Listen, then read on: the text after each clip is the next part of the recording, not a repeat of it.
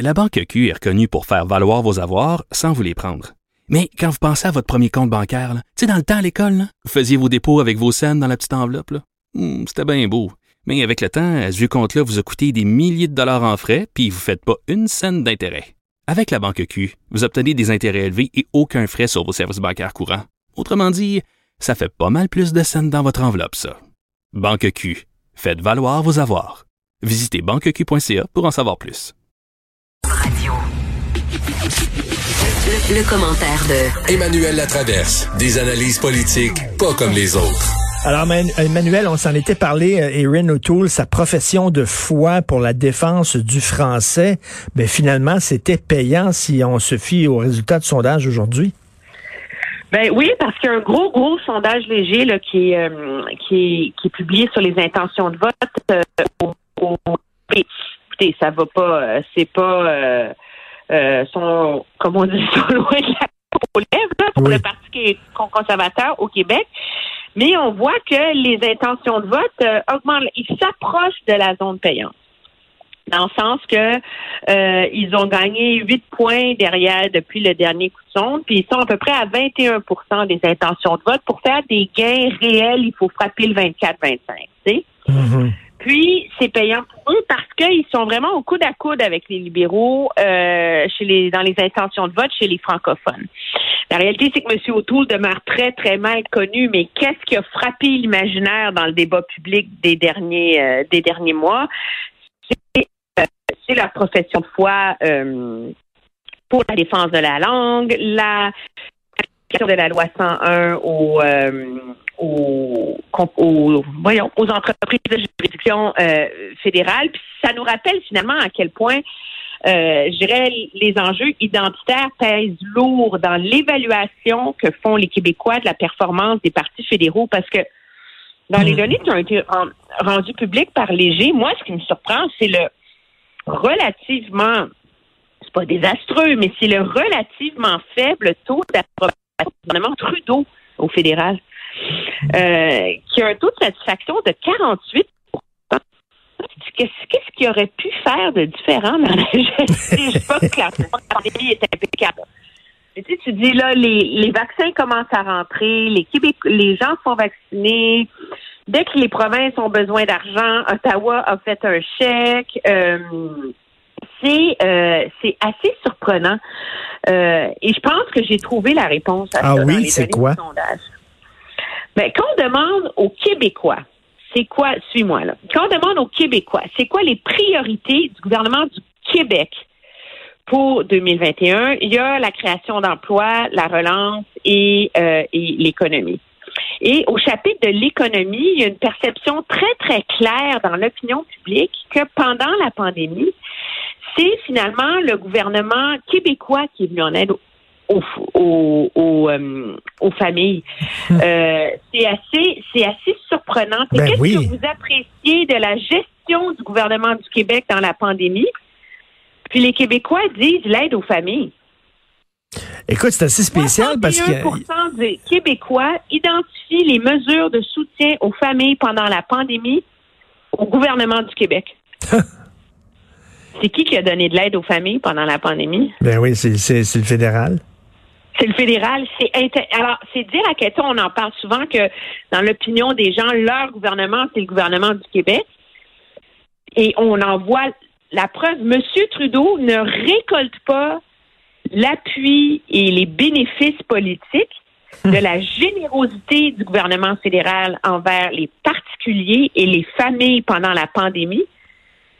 C'est comme si c'était M. Legault et- qui le récoltait. Ben oui, c'est bizarre parce que, écoute, on a, on a parlé au, euh, souvent à des, à des propriétaires de commerce, des propriétaires de restos, puis ils disent euh, c'est très facile d'avoir de l'aide d'Ottawa, l'argent rentre assez rapidement.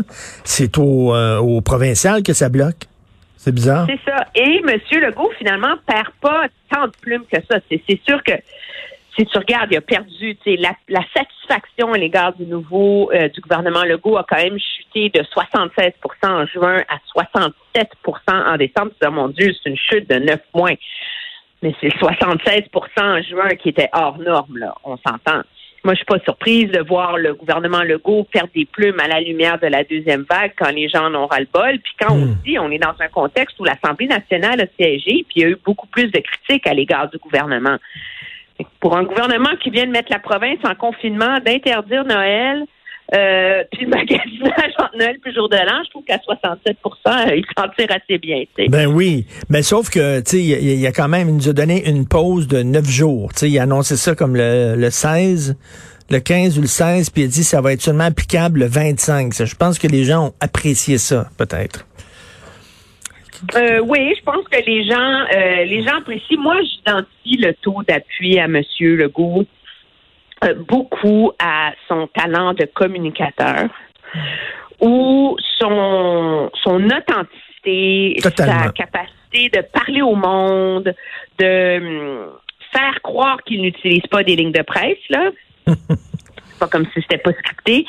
Euh, créer un- une connexion où les gens comprennent des dilemmes de son gouvernement, comprennent euh, la difficulté à laquelle il est confronté en ce moment et sont donc beaucoup plus indulgents qu'à l'égard d'un gouvernement Trudeau qui est vraiment, et d'un premier ministre Trudeau qui est vraiment encore réfugié derrière ces lignes toutes faites qui, une fois sur deux, veulent pas dire grand-chose et ne répondent absolument pas euh, aux, aux, aux questions. C'est là que M. Mais- Legault il sort gagnant. Mais il faut pas que M. Legault tire l'élastique trop, là. Parce qu'à un moment donné, là, je, je trouve sa complaisance vis-à-vis de M. Fitzgibbon très questionnable. Euh, le fait d'aller chercher Stéphane Le Bouillonnec là, pour s'occuper euh, d'Internet haute vitesse aussi, on peut se demander quand, que- on peut se poser des questions, tu sais. À un moment donné, il faut pas qu'il faut pas qu'il tire l'élastique trop. Non, je pense que c'est s'il y a une tache noire au dossier de la CAC cet automne, c'est l'histoire de M. Fitzgibbon. Hmm. Et M. Legault en sont pleinement conscients. Mais à un moment donné, est-ce que tu sacrifies quelqu'un, calcul là-dedans, euh, où M. Legault est convaincu de la compétence, de l'approche, euh, de la plus-value de M.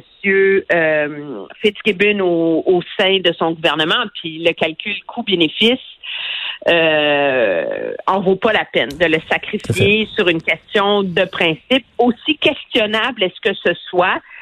Puis à deux ans des élections, s'il n'y en a pas mille comme ça, je pense que les Québécois vont le lui pardonner, mais c'est une grosse, grosse... Ça, ça a certainement égratigné le, le téflon de M. Legault sur cet enjeu-là. Tout à fait. Ce matin, dans le National Post, j'ai lu un texte concernant les victimes du vol PS 752 en Iran. On se souvient, là, euh, il y avait des victimes canadiennes. Euh, on avait demandé à l'Iran de, de, vérifier les boîtes noires, qu'est-ce qui s'était passé, etc. Mais bref, ils n'auront pas de justice, là, ces gens-là. Non, il n'y a aucune euh, justice. Pourquoi? Parce que euh, l'Iran est ennuré dans le concept de l'erreur humaine. Et comme c'est une hu- humaine, ben on, on, on tourne la page dans la logique de l'Iran et dans la mesure où l'Iran ne collabore absolument pas avec les enquêteurs et les autorités internationales pour vraiment permettre de faire la, la lumière, ben, c'est assez tragique pour toutes les familles. Euh, c'est vrai parce que c'est un peu ce qui a marqué le début de 2020. Hein?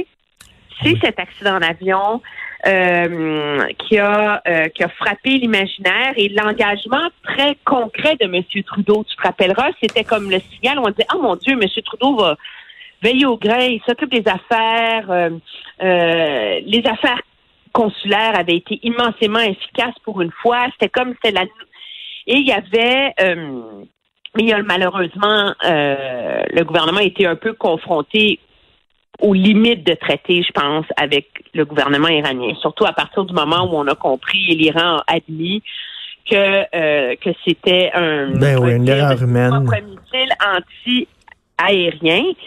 Mais plusieurs commencent à soulever des questions sur ça, sur cette enquête-là révèle pas aussi les limites de l'OACI Hmm. euh, qui est le grand organisme qui sert beaucoup à, à réglementer et à surveiller le transport aérien international. Dont le siège Finalement- social est à Montréal.